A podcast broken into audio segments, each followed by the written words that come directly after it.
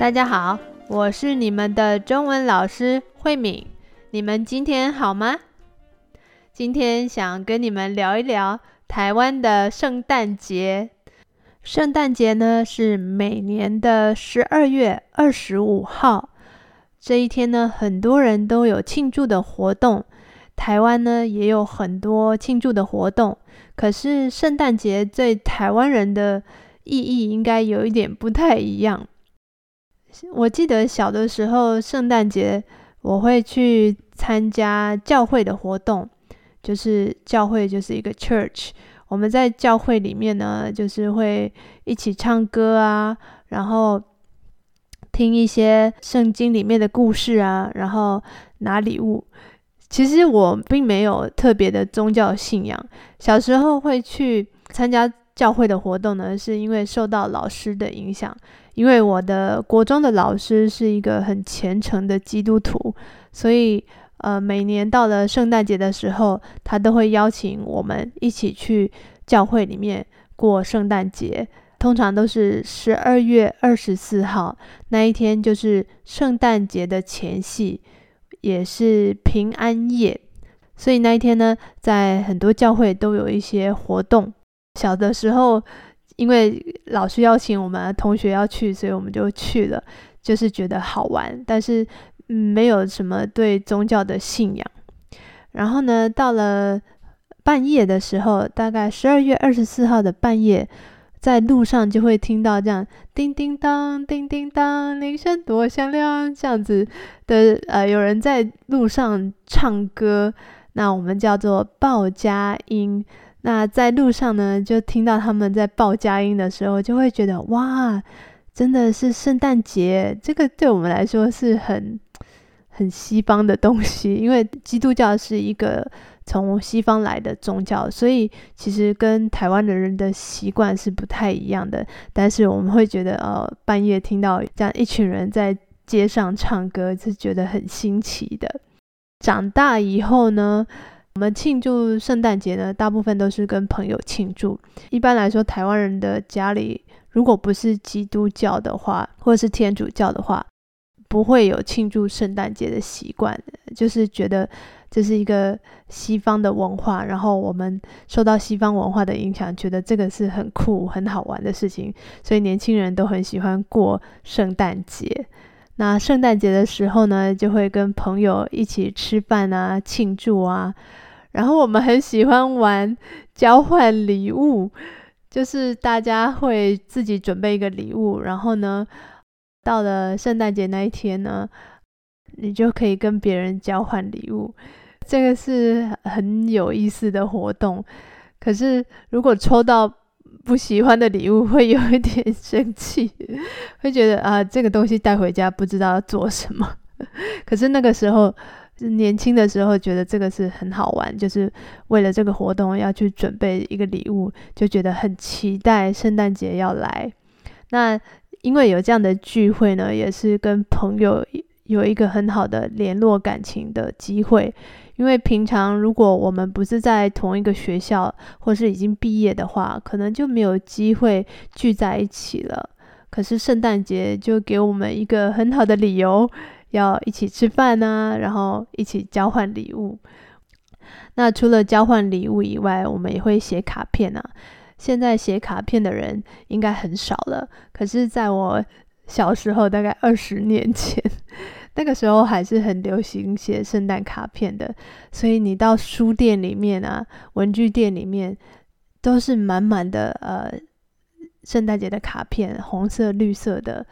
然后呢，你就会买好多张圣诞卡片回家，写给好多朋友，一个一个的寄出去。那感觉我到现在还觉得很温暖的回忆，就是自己手写每一张卡片。除了跟朋友聚会以外，其实很多呃百货公司啊、商店啊，也会利用这个圣诞节来进行很多推销商品的活动。他们会有很多圣诞节的折扣啊，所以你圣诞节的时候去百货公司，常常可以看到人山人海，很多人都要去百货公司去买东西呀，啊、去逛街。哦，有的人可能是为了要买礼物。可是我觉得跟外国比起来，台湾人在圣诞节买礼物送给别人的习惯还没有那么多。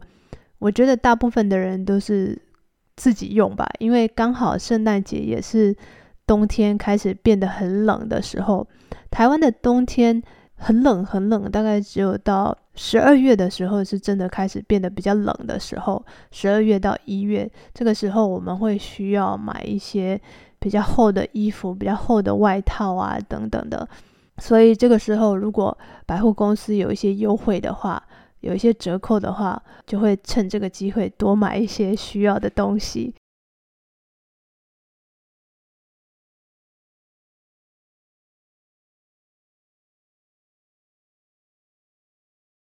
像是冬天一定会需要的暖炉啊、棉被啊这些东西，其实平常买起来也不便宜，可是圣诞节的时候可能会有一些优惠，有一些折扣。其实我觉得百货公司是一个圣诞节很重要的地方。怎么说呢？因为平常其实大家不会特别注意圣诞节已经快要来了。一开始会注意到呢，通常都是从百货公司开始，因为百货公司呢，他们会开始呃为了圣诞节做一些布置，然后在百货公司前面放一棵圣诞树。因为一般人的家里不会放圣诞树，那百货公司他们为了吸引客人来，或者是吸引人来拍照，都会做很多灯啊、布置啊，各种各样很美的布置。尤其是到了夜里的时候，他们会有很多灯饰，就是像灯这样子的东西，会一闪一闪会发亮的。所以很多人会注意到，哦，已经十二月了，圣诞节快要到了。然后大家就会想要去百货公司那边拍照啊，经过的时候就会看到，哇，好漂亮，好美哦，很想去那里看看、走走、拍拍照，然后感染一下这个圣诞节的气氛。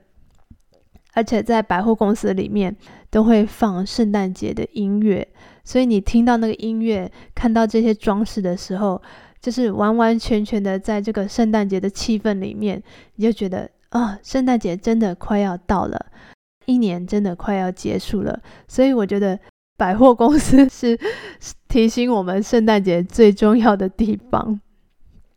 你可能会觉得啊，百货公司已经把圣诞节变得很商业化了，可是其实我觉得商业化也没有什么不好，因为商业化就是让大家。更容易去注意到这件事情，更容易注意到哦，现在是圣诞节了，我应该买一个礼物啊，送给我的朋友，或者是我可以趁这个时候去想一想，嗯，一年快要结束了，呃，我这一年过得怎么样呢？所以我觉得商业化它的好处就是可以让这件事情让更多人知道，那，利用这个节日呢，去跟家人或者是跟朋友。团聚在一起，或者是感谢你觉得你特别想感谢的人，在一年快要结束的时候，我觉得这个也是蛮不错的。那在台湾的圣诞节，当然没有像西方国家一些基督教的国家这么的普遍。我觉得最大的不同就是在一些国家，圣诞节结束之后呢，会放两个星期左右，或者是到三个星期左右的假。因为放很长的假的关系，所以大家真的会有一种，呃，圣诞节开始放假的时候，就是一年要结束，然后要迎接新的一年的开始的时候。我们说这个是迎新送旧，就是欢迎新的一年，送走旧的一年。可是，在台湾比较没有这种感觉，为什么呢？因为台湾的圣诞节没有。放长的假，我们就是放一天的假，但是这个假呢，也不是因为圣诞节才放假的。这个假呢，是因为那一天是台湾的行宪纪念日，就是 Constitution Day，所以那一天只会放一天的假，而且也不是圣诞节。大家过完这一天，十二月二十五号以后呢，隔天还是跟平常一样。也要去上班上课，没有什么特别的，所以我们不会觉得这是一个很重要的节日，因为过完这一天以后，隔天还是要上班上课，跟平常没有什么不同。对我们来说，比较特别的应该是中国的新年。中国的新年呢，也是放比较长的假，我们会放到一个星期左右的假。所以到了中国新年的前夕，就是新年的前一天、前两天的时候，很多人开始要放假了。那个时候，我们才有一一年快要结束的感觉。放完一个星期的假以后呢，回到公司、回到学校呢，就是新的一年的开始。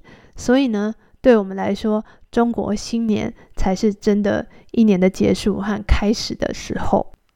我也很好奇，在你们的国家，你怎么过圣诞节？